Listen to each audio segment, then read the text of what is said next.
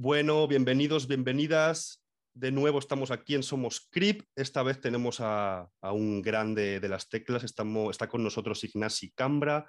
¿Cómo te encuentras, Ignasi? Muy bien. Qué bien, me alegra escucharlo. Antes de empezar a que nos cuentes y a escucharte, eh, pues bueno, quiero explicarte lo que eh, va siendo la idea Somos Crip, ¿vale? Crip es un concepto eh, que aglutina a las personas diferentes. Su traducción, bueno, puede dar a confusión, ¿verdad? Porque sobre todo tú que has estudiado en otros lugares de habla inglesa, Estados Unidos y demás, el CRIP puede dar a confusión, pero en este caso significa el raro, ¿verdad? Es como lisiado. Entonces, dentro del mundo, la cultura de la discapacidad, la cultura CRIP, eh, es un concepto empoderador eh, con el que nos identificamos. Eh, digamos que es como en LGTBIQ, ¿verdad? El colectivo, el, concepto KIR. Entonces, decidimos ponerle este nombre al podcast para eh, aglutinarnos a las personas que vamos pasando por aquí. Yo soy Samuel Corchete, en este caso soy el locutor, el que os pregunta. Y nada, si tienes alguna pregunta antes de comenzar, pues la puedes decir sin ningún tipo de problema. Si no, comenzamos a escucharte. Todo clarísimo. Vale, pues una pequeña historia vida tuya. Eh, sé que naciste en 1989. Eh, ¿Me podrías contar, nos podrías contar, eh, sí, tu contexto familiar, eh, de dónde vienes eh, y tu relación con la discapacidad, que en este caso creo que es visual. Sí, bueno, a ver, yo soy de Barcelona, ciego de nacimiento y, a ver, un poco mi historia, tampoco sé hasta qué punto, pues soy el quinto de seis hermanos. Lo que tú quieras. soy el quinto de seis hermanos y bueno, pues eh, todos nosotros estudiamos en el Liceo Francés aquí en Barcelona. Entonces, pues eh, nada, estuve estudiando en el Liceo Francés pues desde que tenía tres años hasta que acabé con, con 17. Ok, ¿qué es el Liceo Francés para los, para los que no lo conocemos? Es una institución. bueno, es, es, son los, eh, el liceo francés es el, los, son los colegios oficiales del gobierno francés, eh, pues por, hay, en todas partes, hay uno en Barcelona, hay otro en Madrid, pues hay en Nueva York, hay en Londres, hay en todas partes, son colegios que hay por todo el mundo. Y obviamente es, es eh, la educación dentro del sistema, del sistema francés, es decir, toda mi educación fue como cualquier alumno francés, todo era en francés, todos los exámenes, em, digamos, pues la selectividad, todo lo que yo hice, pues fue dentro del sistema francés, a pesar de vivir en Barcelona. Em, entonces, pues nada, acabé en el liceo y entonces eh, me fui a vivir a Estados Unidos, estuve viviendo en Estados Unidos ocho años. Eh, luego vine, volví a Barcelona una temporada, luego estuve viviendo en Londres otro año. Y luego, justo cuando empezó pues, el confinamiento, pandemia y demás, eh, volví, volví a Barcelona. O sea que desde pequeñito podrías eh, decir que eres trilingüe. Bueno, sí, a ver, yo, la verdad es que en casa hablo en catalán, luego obviamente hablo castellano y, y, luego pues sí, mi, educación fue fundamentalmente en francés y en inglés, con lo cual pues sí.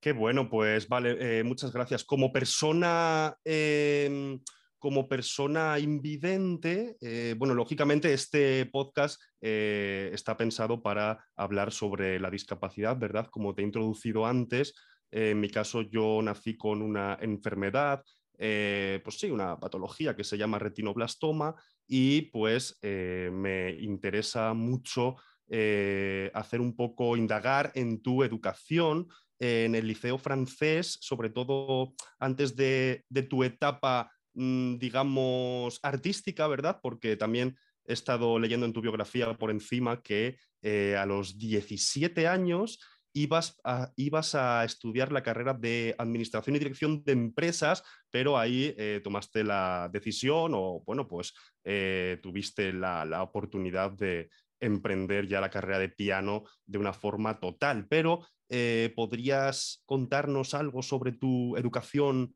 basada en el braille? ¿Cómo, cómo fue tu experiencia educativa? Bueno, la verdad es que podríamos decir que en el, liceo, la administración del liceo francés eran muy muy suyos, por así decirlo. ¿no? Entonces, obviamente, pues la, hubo pues la, colaboración un poco habitual en España, por así decirlo, de la, de la ONCE, en el sentido de que ellos pues eh, hasta cierto punto transcribieron muchos de mis libros a braille, luego ya no tanto, porque eh, una gran cantidad de libros los acabábamos eh, pidiendo en Francia, porque al ser, al ser el sistema educativo francés pues ya estaban transcritos allí, con lo cual tenía poco sentido em, pues pedir que los transcribieran aquí cuando ya existían allí. Y entonces, bueno, más allá de eso, la verdad es que como, como yo estaba en un sistema educativo diferente al de la gran mayoría de, alumnos aquí en, en, España, pues un poco, la verdad es que lo hice todo bastante por mi cuenta. Es decir, en un momento dado los profesores del colegio empezaron a decir que pensaban que necesitaba llevar un portátil a clase. Yo tenía 10 años, pues entonces mm, igual eso, eso parece que sea un poco, un poco pronto, pero si lo piden, pues nada, pues empecé a ir a clase con un portátil. Luego hacía todo, todo fue un poco según iban surgiendo las, las necesidades, ¿no?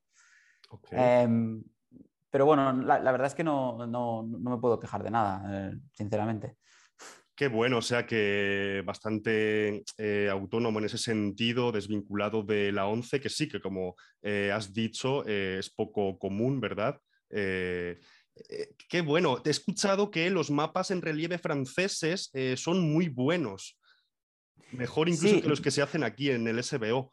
De hecho, tenía muchos yo mapas de esos. Em, oh, a ver, sinceramente la geografía nunca fue mi, pasión. bueno, sí, era un em, apunte. Em, pero, pero, sí que tenía bastantes mapas de estos franceses em, que eran, eran unos mapas enormes, que los hacían, no sé cómo los debían hacer, pero tenían unos, unos relieves súper, súper pronunciados. no, sé, no sé si todavía los debo tener en algún sitio, pero eran unos Sí, sí, los tenía. Eh, eran, muy grandes. Lo he escuchado, te lo, lo sé, eh, porque bueno, mi papá eh, también migró. Mi papá en este caso estuvo en Bruselas, que es donde está César ahora mismo. Y, bueno, pues siempre me decía, a ver si te consigo yo unos mapas franceses que los usábamos en nuestro tiempo. Estamos hablando de los años 70 o por ahí. Entonces, pues bueno, como un detalle, ¿verdad? Y Cuéntame, cuéntanos cómo, cómo ha sido tu, relación con, la ceguera o cómo desde tu familia se ha enfrentado siempre, cómo no sé qué análisis haces de, esa situación. A ver, mi, madre en un principio, esto ella siempre lo dice, desde un principio le dijeron, eh, mira, eh, este niño no va a ver, pero el tema se acaba ahí, tú has de hacer como, como si, bueno, como si nada o en cualquier caso tratarlo normal. Y claro, mi, madre estas cosas mm, pues eh, se las toma muy en serio. Entonces, pues si le dijeron que, que normal, pues normal. Y además, claro, el hecho de que éramos seis hermanos, pues eh, también ayuda en el sentido de que mm, si tienes seis hijos, supongo que no te puedes dedicar excesivamente a uno. Ya, ya, ya, eh, de esos seis em, hermanos, ¿solo tú eres el que, el que no ve? Sí, sí, exacto. Con lo cual, pues realmente, mm, de alguna manera, mm, es, un tema que ni en casa ni en mi vida mm, ya. da mucho tiempo de pensar en ello. No, porque lo evite, ni muchísimo menos, ¿eh? pero simplemente es una cosa que ya desde, desde, un, desde un principio se llevó con, con mucha normalidad. Lo que sí que lo que sí que sé, porque mi madre también se lo he oído decir varias veces, es que de pequeña le insistieron mucho en todo el tema este de, el tema este de la estimulación precoz y demás, de que, de que realmente pues, todos los estímulos que no son visuales, pues obviamente los has de, los has de, dar mucho protagonismo. Sí, pues esto parece ser que se lo tomó muy en serio en su día, mientras eso hizo falta. Pero más allá de eso es que mi madre era muy del tipo de persona de, oye, pues si, si, se cae o se da con algo, pues ya aprenderá que así la próxima vez no lo hará otra vez.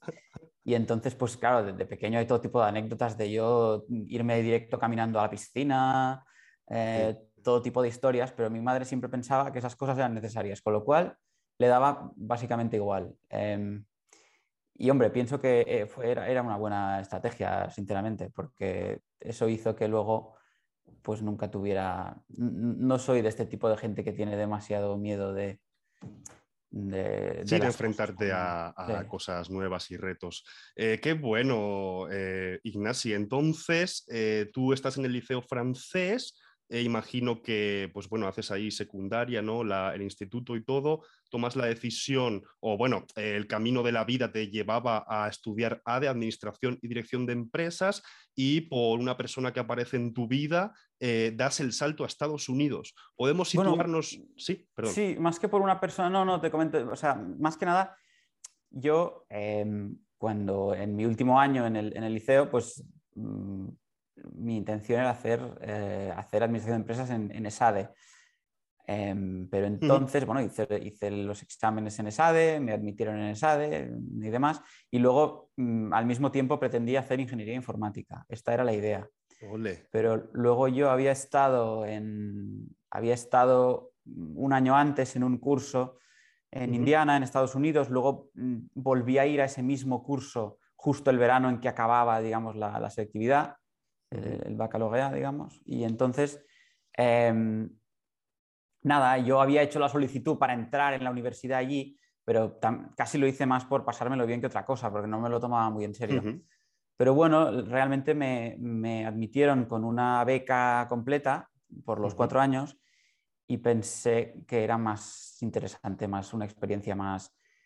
Sí, Pienso que en ese momento me, en ese momento me, me apreció más eso que ir a ESADE un poco con la misma gente a, la que, o sea, era un poco en los mismos círculos de gente pues a los que me encontraba continuamente en Barcelona. O sea, mucha gente que te la encontrabas en el colegio, la misma gente que te encontrabas saliendo de noche, eran los mismos que luego te encontrabas en los exámenes en ESADE y los mismos que luego harían la carrera contigo, ¿no? Y eso no es que tenga nada de malo, pero en ese momento pensé, me apetece hacer algo distinto y entonces cogí y me fui. O sea que decidiste abandonar tu zona de confort, si lo podemos llamar de esta manera, para, eh, para meterte de cabeza en la Universidad de Indiana, ¿verdad? Sí. ¿Ya arrastrabas una carrera eh, pianística detrás? O sea, ya tocabas el piano, ya, ya habías... Bueno, claro, sí, si no, no entras, claro. Claro, em, vale. Yo desde, pues no sé, empecé a tocar el piano que debería tener igual seis años, algo así. Y entonces, a ver, yo realmente siempre había sido durante toda mi época, pues estudiando aquí en el colegio y demás, siempre había sido, pues no sé si una, una cosa, no sé si llamarle un, un hobby muy serio. es decir, muchas épocas había tenido en que yo me, saltaba semanas de colegio para ir a concursos de piano fuera. Em, eh, de hecho, sí, yo recuerdo una vez llegar directo de haber estado tocando en, Japón, volver y ir directo a un examen de física. Esto no se me olvidará nunca. Wow. Llegué directo del aeropuerto al examen de física, que me lo había estado mirando en el avión. Em, o sea, fueron épocas que yo obviamente pues, pues mm, tocaba, mm, tocaba mucho y era una cosa, una parte importante de mi vida, pero simplemente la decisión de decir me voy a hacer la carrera de piano en Estados Unidos, la verdad es que fue muy, muy repentina y, poco meditada, ¿no? Por así decirlo. ¿Aprobaste el examen? El de física, pues supongo que sí. eso ya no lo recuerdo, pero entiendo que sí. Vale, ¿qué tal fue tu paso por la Universidad de Indiana? ¿Qué nos puedes contar?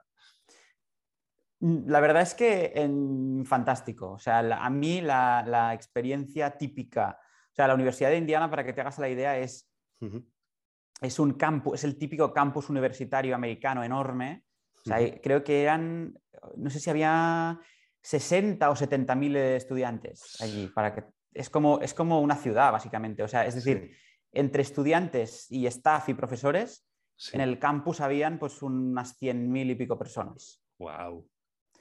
Con lo cual, básicamente es una ciudad, Bloomington, Indiana, es una ciudad, una población relativamente grande, pues igual de, de 3, 400 mil habitantes, de los cuales pues ciento y pico mil es el campus. Ok. Eh, Entonces, sí.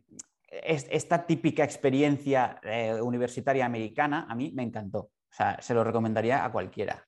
¿Fuiste tú em, solo? Eh, sí, sí. o sea, tú ahí sobreviviste solo. ¿Qué tal el enfrentar el ser una persona que no ve y el ser un extranjero en una ciudad, un país distinto? Una cultura incluso, si quieres. A ver, la, o sea, hay que decir que la, universidad, con toda la cuestión de adaptaciones y demás, fue absolutamente ejemplar. Yo no sé si todas las universidades americanas son así. Obviamente espero que sí, pero lo dudo. Em, es decir, pero eso tuve suerte, porque no es que lo buscara, o sea, simplemente resultó ser, yo aterricé allí y resulta que, bueno, tenían mm, ellos mismos, cuando, cuando yo llegué y vieron la necesidad de que ahí haría falta transcribir muchas partituras y libros de texto, pues sencillamente se hicieron cargo de hacerlo. O sea, yo nunca tuve ni que pedírselo a nadie, ni que ellos mismos eh, contrataron a una persona, a, un, uno que era músico y, que aprendió a utilizar eh, un sistema para transcribir música a braille y, este se pasó cuatro años haciéndome partituras. Luego había, sí, luego los libros de texto, yo les dije que los prefería tener en formato electrónico y entonces ellos mismos ya se ocupaban de ver las asignaturas que yo me apuntaba. Eh, ellos mismos a través del sistema podían ver a qué asignaturas yo me había apuntado.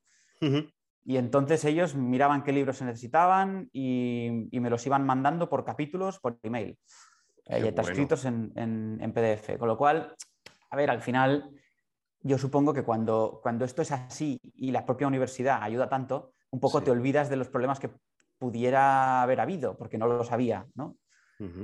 Em, ¿Qué más? Yo qué sé, cuando llegué al campus, que era enorme, em, me preguntaron si hacía falta algún tipo de ayuda en cuanto a movilidad y tal.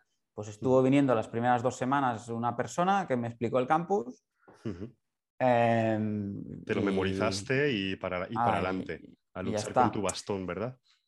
bueno, no, con perro guía. Ok, ya tenías perro guía de aquella.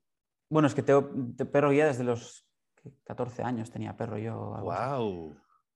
Eh, por em, medio de la once, imagino que no.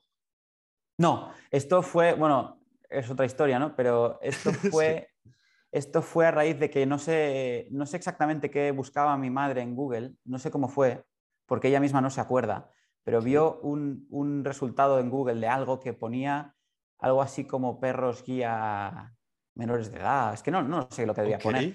Pero vaya, que dio, dio a parar a la web de la Fundación Mira en Canadá. Ajá. Y, es la que colabora ahora con, la ONCE, ¿verdad? Eh, bueno, no estoy seguro. Mira con la ONCE que yo sepa. No, no, no tiene nada que ver. mira, no, es que con la ONCE no colabora, mira, que yo sepa. Vale. Pero vaya, em, mira, ellos em, tenían desde los años 90, eh, de hace muchísimos años, un programa muy reducido que igual pues escogían a, no sé, cinco o seis personas por año en verano, menores de edad, y les daban un perro guía. Entonces, obviamente, como lo normal no es dar perros a gente tan joven, pues esto era, era, un programa bastante reducido y eran muy, muy, muy restrictivos. O sea, para poder ir allí tuve que mandar no sé cuántos vídeos caminando por la ciudad con el bastón, cogiendo el autobús, no sé qué. Entonces, una vez llegaron a la conclusión de que, de que sí que, de que era apto, digamos, sí pues entonces fui allí, pues que debía tener esto 14 años y entonces me volví con mi perro. Ok, vale, vale, lo siento desde preguntarte estas cosas, pero eh, para mí eh, es nuevo, ¿verdad? lo que me cuentas y, y, qué bien. Entonces fuiste ahí con tu perro. Eh, ¿Cuántos años estuviste en, Indiana? La carrera esta em, duró unos cuantos, ¿verdad? Bueno, la carrera son cuatro años. Lo que pasa es que allí hice, hice la carrera de piano, el sistema universitario allí en Estados Unidos es como... O sea, es muy abierto en el sentido de que tú cada, cada, em, cada trimestre tú entras en un, portal en Internet y es un poco como el que va, como el que se mete en un e-commerce, ¿no? O sea, tienes todo tipo de asignaturas y te apuntas a lo que quieres. Em, te apuntas a lo que quieres quiere decir que obviamente tú, según la carrera que tú estés haciendo o, el título con el que te quieres graduar, tienes toda una serie de requerimientos que los has de hacer, obviamente. Pero más allá de esos requerimientos, tú te apuntas a lo que te da la gana. O sea, yo llegué a hacer clases de, yo qué sé, de filosofía, de, de eh, ¿cómo era? De, justicia criminal. Em, de, yo, qué sé, todo tipo de cosas que me interesaban, pues porque me interesaban. Entonces, al final hice, o sea, obviamente acabé la carrera de piano y hice prácticamente toda la carrera de ADE también. También, la sacaste. Em, o sea, no, no, acabé del todo porque cuando, o sea, no me dio tiempo de hacer, me quedaron como dos asignaturas, creo que no me dio tiempo de, es que no había tiempo para tantas cosas. Sí, Jolín, pero vaya cerebro, porque entre las horas de estudio de piano, eh, memorizar todo, ¿no? Todo aquello, eh, la verdad que, que, fiestas, ¿no? Porque imagino que también harías eh, asuntos así más de ocio y demás. ¿O siempre has tenido claro tu objetivo? No, a ver, la ventaja que tuve yo creo es que la, o sea, viniendo del liceo francés, que en, general digamos que el, nivel esperado del sistema francés es bastante alto si lo comparas con, aquí en España o, con, las, con, las, con los colegios en Estados Unidos, básicamente lo que esto me permitió es que de las asignaturas de ADE, los dos primeros años prácticamente no, no iba a clase. Em, leía los libros, iba a los exámenes y alguna vez iba, pero muchas me coincidían con asignaturas de música a la vez, con lo cual no podía ir. Y mi beca era de música, con lo cual la prioridad tenía que ser siempre ir a las asignaturas de música, porque si suspendía esas, sí que la beca me la quitaban. Em, entonces, pues muchas asignaturas de A de los dos primeros años no, podía ir, pero bueno, realmente la mayoría de conceptos los había visto en el colegio, con lo cual eh, en ese sentido tenía la, un poco esa ventaja. Luego sí, que los dos últimos años fueron bastante bestias, porque ahí sí que tenía que intentar ir a todo y, era un poco más, un poco más estresante. Sí, te, saturaste más. Qué bueno lo que me cuentas. ¿Y en qué momento das el paso y saltas a la escuela de música de Juilliard? Bueno, no, a ver, sí. Em, cuando acabé cuando acabé eh, la, digamos, la carrera, los cuatro años estos, em, bueno, justo cogí una época que me cogió una tendinitis en un brazo, entonces eh, no pude hacer audiciones para escuelas casi porque, bueno, porque tenía tendinitis. Em, entonces, perdón, quien, no lo sepa, la tendinitis es eh, el peor enemigo de un pianista, un bajista y prácticamente cualquier músico que utilice sus manos pues para, interpretar un instrumento. Sí. Pues sí. Em, pues exactamente. Pues entonces yo me, estuve un poco fastidiado con esto, no sabía bien bien si, si realmente, mm, porque, bueno, tenía un amigo chino que, que también había hecho ADE y piano a la vez, entonces él tenía claro que se iba a ir a hacer entrevistas para banca de inversión, tal, yo no lo tenía tan claro. Y estaba muy, muy como intentando ver qué hacer y entonces mm, a través de un amigo eh, pues entré en contacto con, este, con, con, Alexander Toradze, que es un pianista muy conocido que, que, es ruso, bueno, ruso, es georgiano en realidad. Em, y entonces, eh, nada, cuando yo ya no tenía tendinitis, que, o sea, se me había pasado la tendinitis, pero ya era muy tarde para hacer las audiciones a, a, las Juilliards y compañía. Con lo cual, eh, me fui a verle a él, que él, él allí tenía como, bueno, en, en, otra ciudad de Indiana, que es South Bend, South Bend Indiana, él allí tenía todo un tinglado montado muy, muy interesante, solo coge a seis alumnos, Em, y es como muy, mm, como muy, muy, muy eh, intenso todo ello, ¿no? Entonces le fui a ver, le fui a ver y, y entonces eh, mm, pues él me dijo que, que, me viniera allí a estudiar. Bueno, obviamente le, le toqué, no sé qué le debí tocar em, y no sé si le gustó cómo tocaba o igual era cenando, tomamos todos mucho vodka, pero en cualquier caso me, me invitó a, a, venir allí. Y entonces, claro, la situación allí era muy... Eso fueron dos años. Okay que fueron dos años muy interesantes porque, te digo, allí éramos únicamente seis, pianistas, todo el mundo totalmente becado, que te pagaban hasta la comida. Em, nos traían pianos nuevos cada año. ¡Wow! Kurfeld y em, así pianos buenos. buenos eran todos Steinways, todos Steinways eran. Entonces traían Steinways nuevos cada año y entonces, eh, es que piensa que teníamos más, más pianos de gran cola de conciertos que, pianistas. Era una, una situación muy, muy curiosa la de allí. La, verdad es que fue, es una época como muy, muy divertida. De, la recuerdas con cariño, se te nota.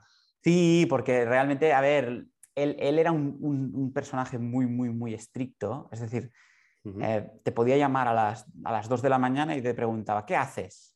Sí, ¿no? Yo, pues, pues durmiendo. Dice, ¿y por qué duermes? Eh, yo estoy estudiando, ¿te crees que eres mejor que yo? Y entonces te hacía ir. te hacía ir a... Entonces, pues esto pasaba de vez en cuando, que nos despertaba a todos a las 2 de la mañana, nos hacía ir allí eh, y entonces nos, nos, hacía ponernos todos ahí en su, en su estudio y, y, tocábamos cada uno uno detrás de otro, nos daba clase y entonces pedía pizzas. Era, era un, una vida muy bien. Entonces, como estudio, es decir, como grupo, digamos, hacíamos bastantes conciertos, muchas giras. Em, fueron las primeras veces que empecé a tocar fuera, fuimos a Rusia a tocar, hacíamos mil cosas. Entonces, a través de él fue cuando yo conocí a... E, él toca mucho con, con Valery Gergiev, el director, que es seguramente el director más, más, más, conocido hoy en día en la música clásica. Sí. Y yo, yo, pues a través de Toradze eh, conocí a Gergiev, eh, entonces empecé a tocar con Gergiev y entonces, bueno, es un poco como empezó todo, todo ¿no? Pero estos fueron dos años que, que, para mí, pues nunca se me hubiera ocurrido ir allí, ¿no? pero fue casi un accidente que yo acabara allí. Entonces, bueno, después de esos dos años, em, pues yo ya mm, tenía bastante carrera, digamos, de conciertos y bastante agenda. Entonces me dieron una beca de estas de la Caixa. Em, la Caixa da unas becas eh, en España que son para estudiar en Estados Unidos, que son unas becas que, digamos, no tienen límite de presupuesto. Es decir, una vez te dan la beca, te pagan la universidad que quieras, donde quieras. Lo que sea necesario. Sí, en Estados Unidos y te, pagan un sueldo para vivir durante toda esa etapa, digamos. Entonces, eh, yo con la beca de la Caixa, Toradze me dijo, vete a un sitio donde realmente eh, te compense la beca, porque claro, aquí lo tienes todo pagado, ¿para qué? Total. No te sirve de nada. Entonces, exprime, el dinero. Sí. Entonces me fui, me fui a la Juilliard eh, y entonces estuve en Nueva York pues eh, dos años más. ¡Guau! ¿Qué tal tu vida en Nueva York? Esa ciudad caótica que todos nos imaginamos. Y otra pregunta la hilo con esta. Eh, ¿Visitaste la, biblioteca más grande de libros en braille? Está ahí en Nueva York, que es, es fabuloso. Dicen que, eso es una, pues no la visité. es un edificio con estanterías enormes. La vio mi hermano hace no mucho y me lo, me dijo, mira, y, por lo visto hay un bibliotecario que es ciego también. Eh, ¿En Nueva York qué es? Sí, sí, sí, sí, sí. Ahí no, sé. decirte más datos, te, mentiría, pero ahí la voy a localizar y te... Y te... Es que la, la biblioteca grande, grande en Estados Unidos es the, Library of Congress, que está en Washington, pero en Nueva York yo no conozco, pero seguro que sí. O sea, es que no...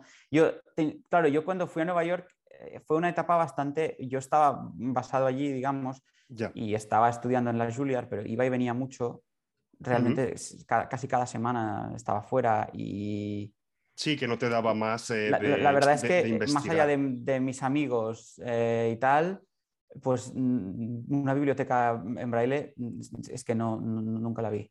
Sí, yo creo que es, bueno, así como dato, ¿qué tal la vida en Nueva York? Eh, bueno, eh, aparte de, se te ve muy centrado, ¿verdad? Se ve que, se ve que siempre has estado pues eh, estudiando, que, que, bueno, que tu recorrido en la vida pues es serio, ¿verdad? Para que no vamos a engañar. Entonces, ¿qué podrías contarnos de, no sé, la vida de una persona invidente en una ciudad así? O alguna anécdota, alguna experiencia que mm. tú digas, wow. La verdad es que Nueva York eh, me parece una ciudad muy buena para una persona ciega, em, porque hay mucho tráfico, con lo cual ir por la calle es fácil. ¿Te orientas? Es, fácil orientarse, hay, mucho tráfico, las, las, calles, al menos, al menos en Manhattan, dentro de lo que es Manhattan como tal, las calles son muy regulares.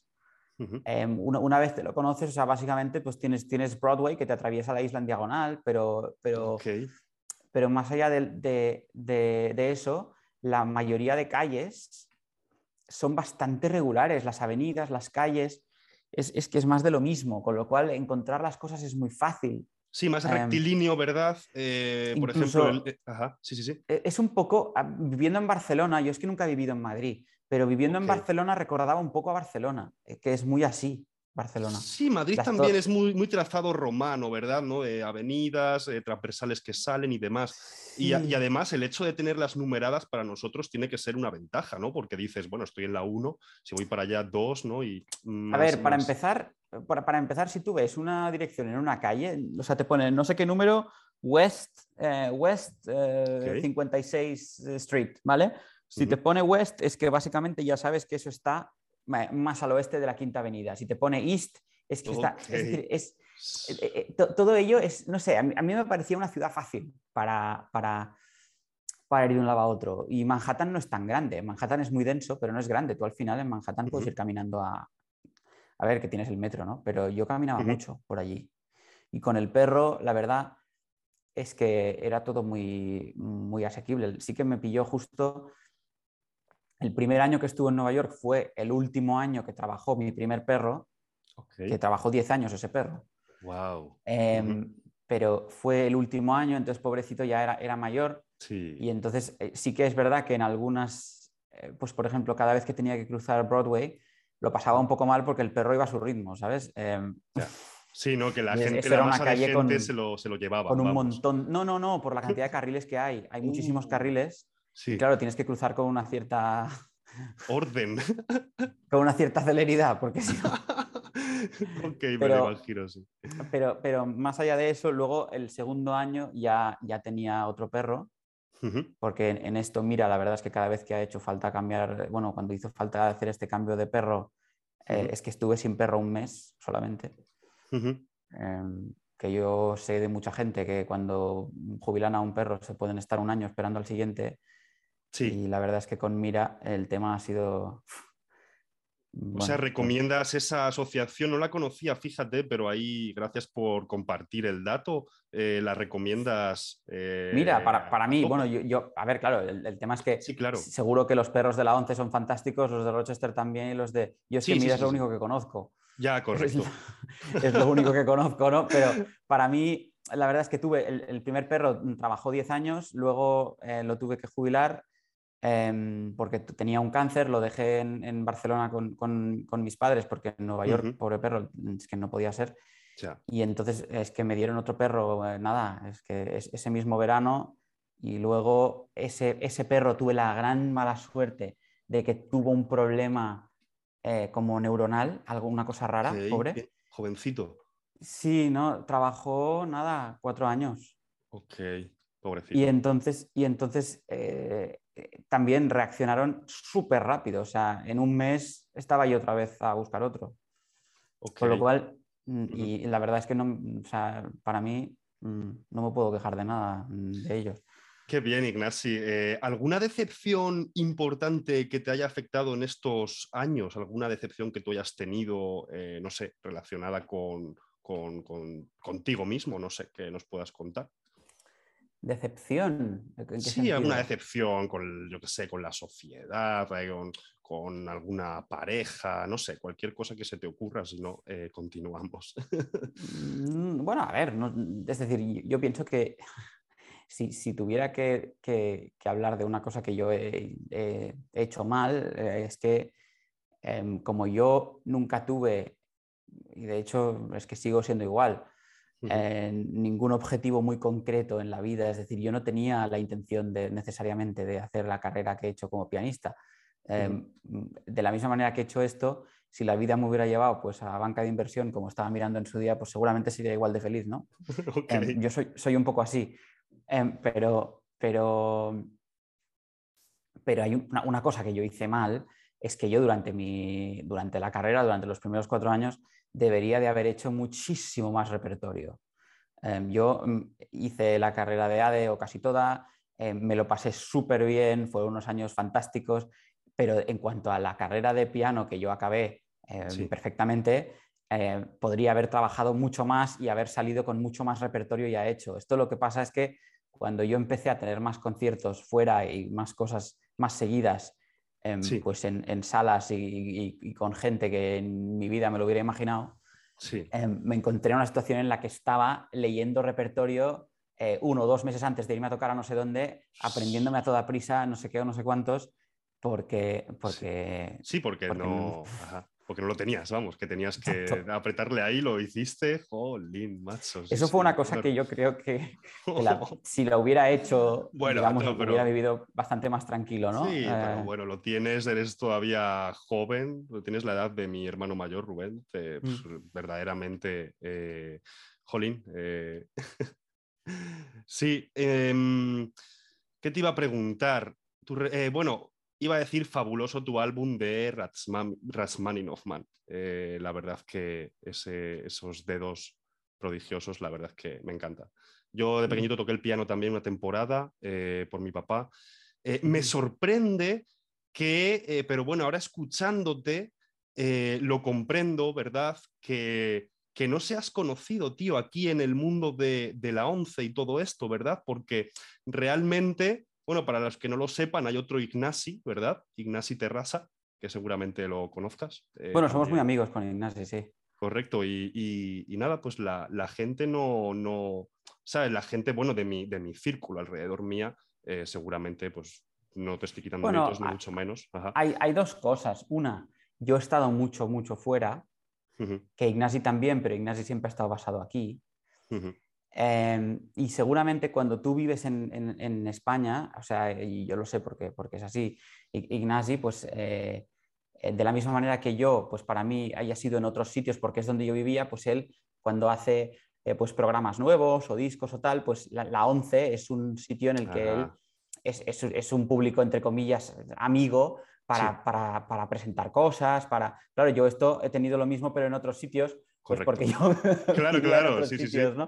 Eh, mm, con lo cual, yo realmente aquí, bueno, es que eh, hubo, hubo aquellas especies de, de, como de jornadas que hicieron, que, que, me invitaron los de la ONCE, esas jornadas en Madrid hace que un año y pico, un año y medio. ¿Cuáles son las de Marvin? Que es donde yo conocí a tu padre, cuando, donde yo, cuando yo conocí a tu padre, que es cuando yo le conocí a él. Eran unas jornadas en Madrid. ¿Cuándo fue?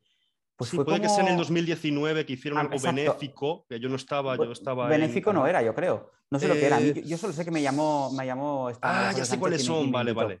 Correcto, em, que, para tocar ahí distintas personas, como unas jornadas artísticas de personas eh, ciegas. Correcto. Sí, bueno, tocar no tocó nadie, pero, pero, pero sí, sí, sí, es que no sé, eran todo como unas charlas, y no, bueno, no sé, yo la verdad es que fui allí y, y la única persona que yo conocía era Ignacio Terraza.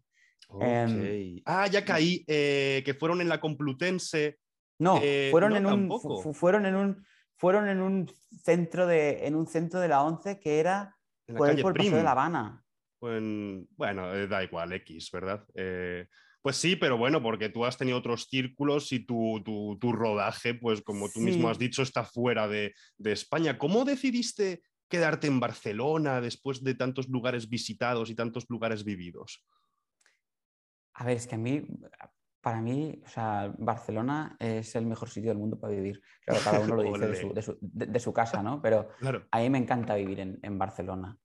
Y bueno, pues no sé, después de. Bueno, no sé, o sea, ahora estoy aquí y de repente igual. En, Estás allá. Dentro de un año estoy en otra parte, ¿no? Pero también es verdad que cuando llevaba un par de años aquí, después de haber estado en, Estados Unidos, cogí y me fui a Londres. Ajá. Em, o sea, que no te sabría decir si en un momento dado cambio de idea. De idea te dejas llevar. En Praga también has estado, ¿verdad? Bueno, viviendo no, he estado allí sí, pero viviendo no. ¿Estudiando estuviste ahí o, Bueno, estuve en Praga, estado, estuve una vez, bueno, he estado tocando algunas veces y en festivales y cosas. Ok, ¿qué opinas, eh, Ignasi, de la accesibilidad para las personas eh, que no vemos tú que has pisado tantas ciudades? ¿Qué es para ti la accesibilidad? Eh, ¿Cuál sería el método eh, si lo hay, ¿verdad? No, no digo que lo haya. Eh, ¿Qué opinas de, facilitarnos la, vida, de, esas, de esas cosas, ¿verdad? Esas acciones que hay que hacer eh, tanto por parte del Estado como por parte de las personas para, para que nosotros podamos tener nuestro lugar.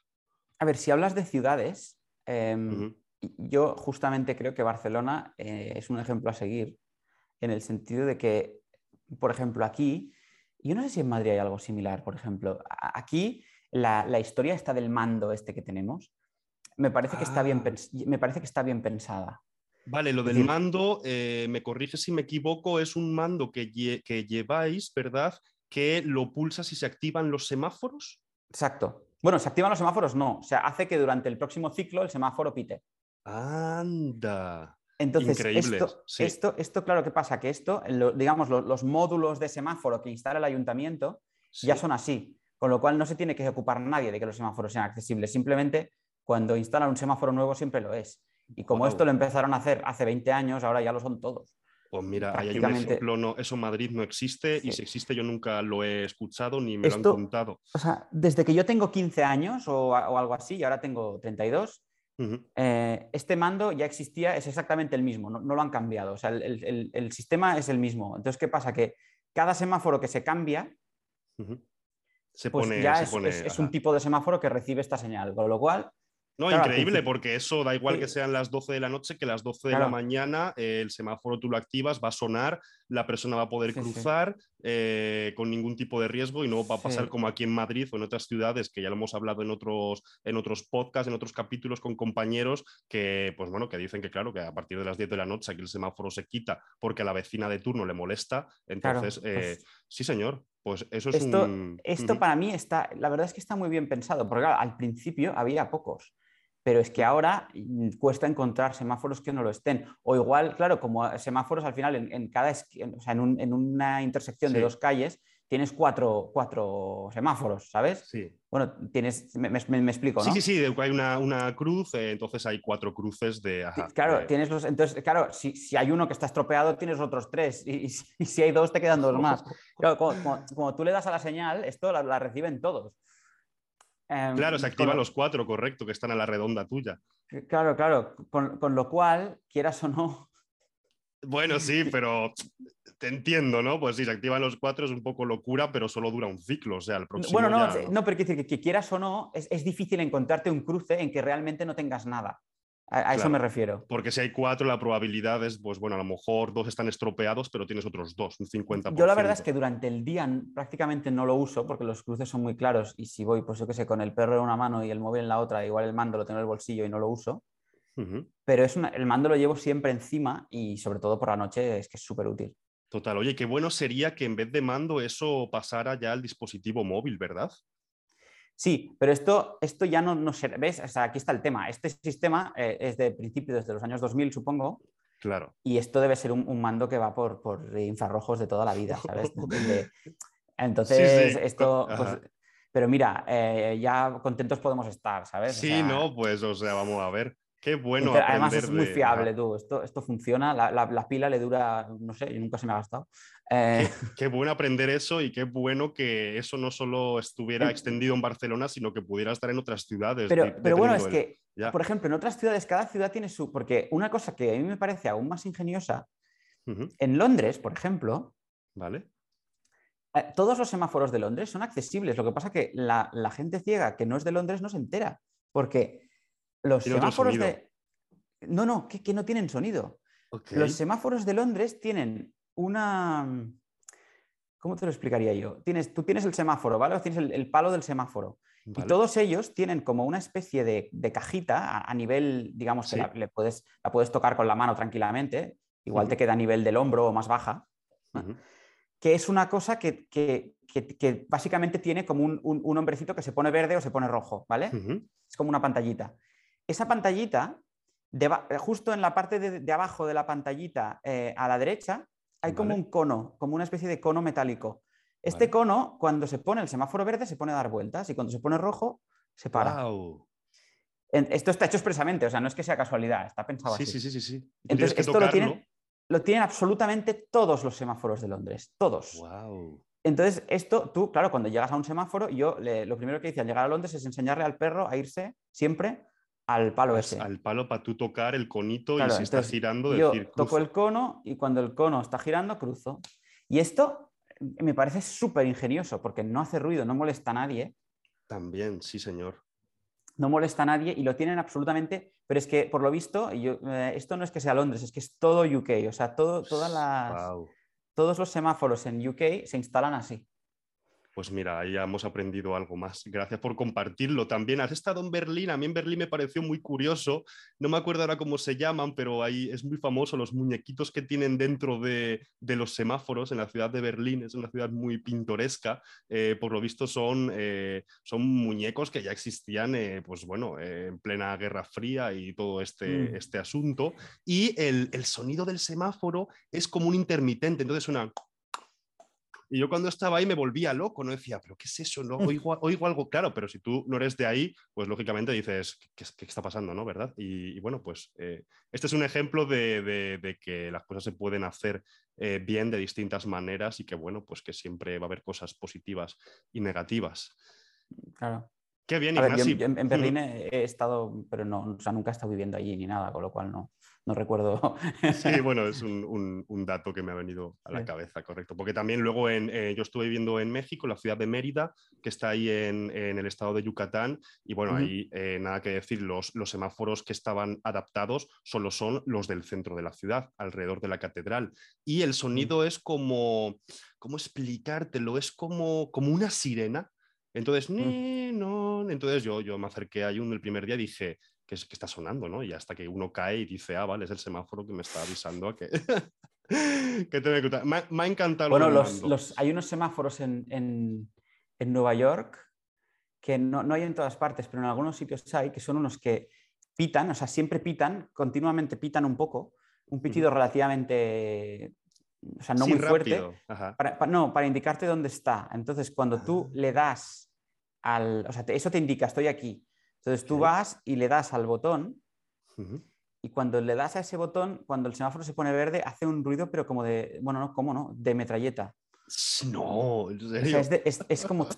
Sí, sí, es muy curioso realmente. No, sé a quién se le ocurrió. A ver, la verdad es que se oye muy bien en el tráfico aquel tan bestia. Claro, tiene su explicación, ¿no? Porque el tráfico dirás, oye... Suena muy bien, pero, pero es un ruido de metralleta, totalmente de metralleta. Iremos a, a ver esos semáforos. sí, sí. Pues nada, Ignasi, eh, poco más que preguntarte, algo que añadir, qué, planes de futuro tienes, si, si, tienes alguno de dejarte llevar o, no sé. Eh, bueno, yo ahora justo cuando volví de Londres tenía muchas ganas de hacer un, de hacer un MBA em, y entonces ahora he hecho un MBA en IS, aquí en, el IS.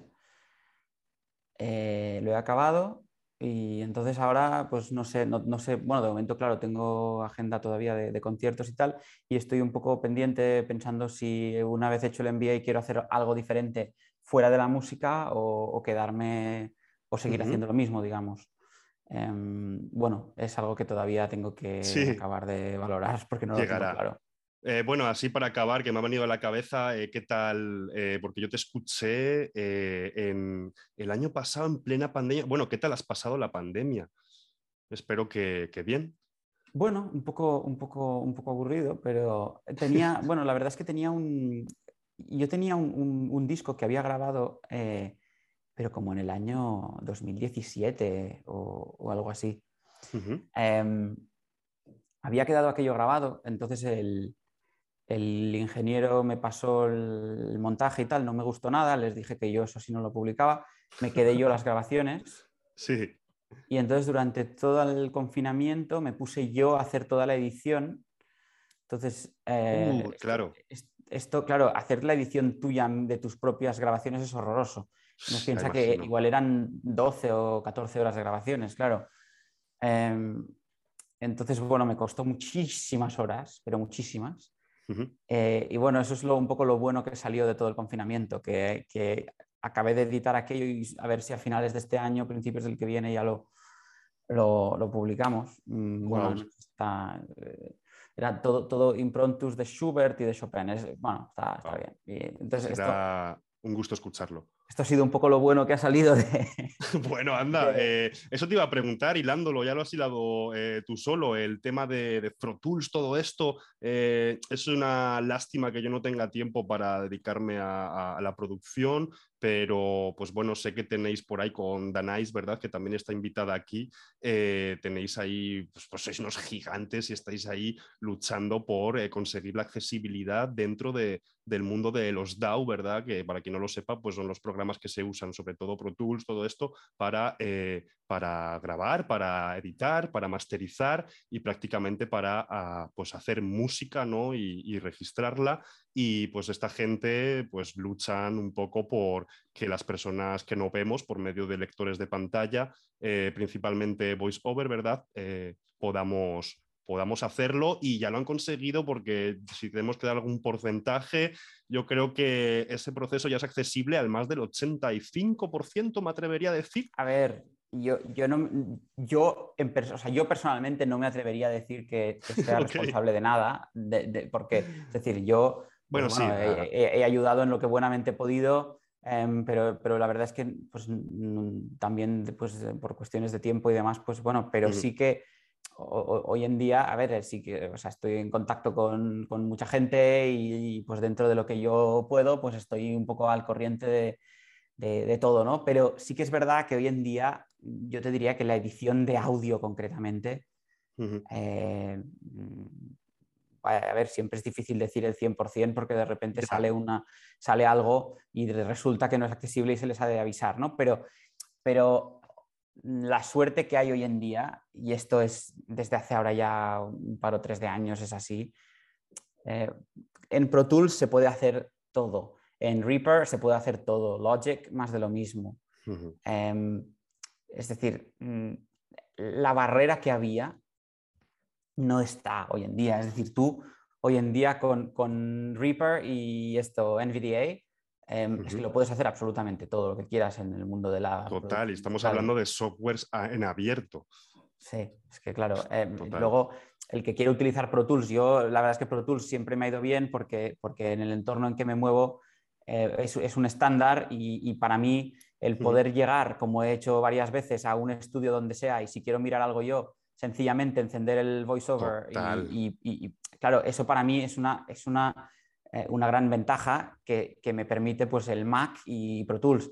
Y en eso, en la combinación de un Mac con Pro Tools en muchos estudios hoy en día es el estándar que tú encuentras.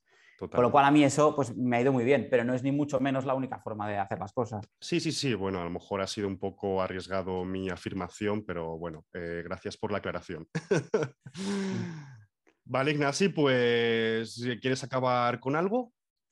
No, no, no. Muchas gracias por, eh, invitarme y a ver si, a ver si escucho los otros, los otros episodios. Los escucharás, no te preocupes. Gracias, Ignasi, por tu tiempo y bueno, pues un gran saludo. Muchas gracias a ti.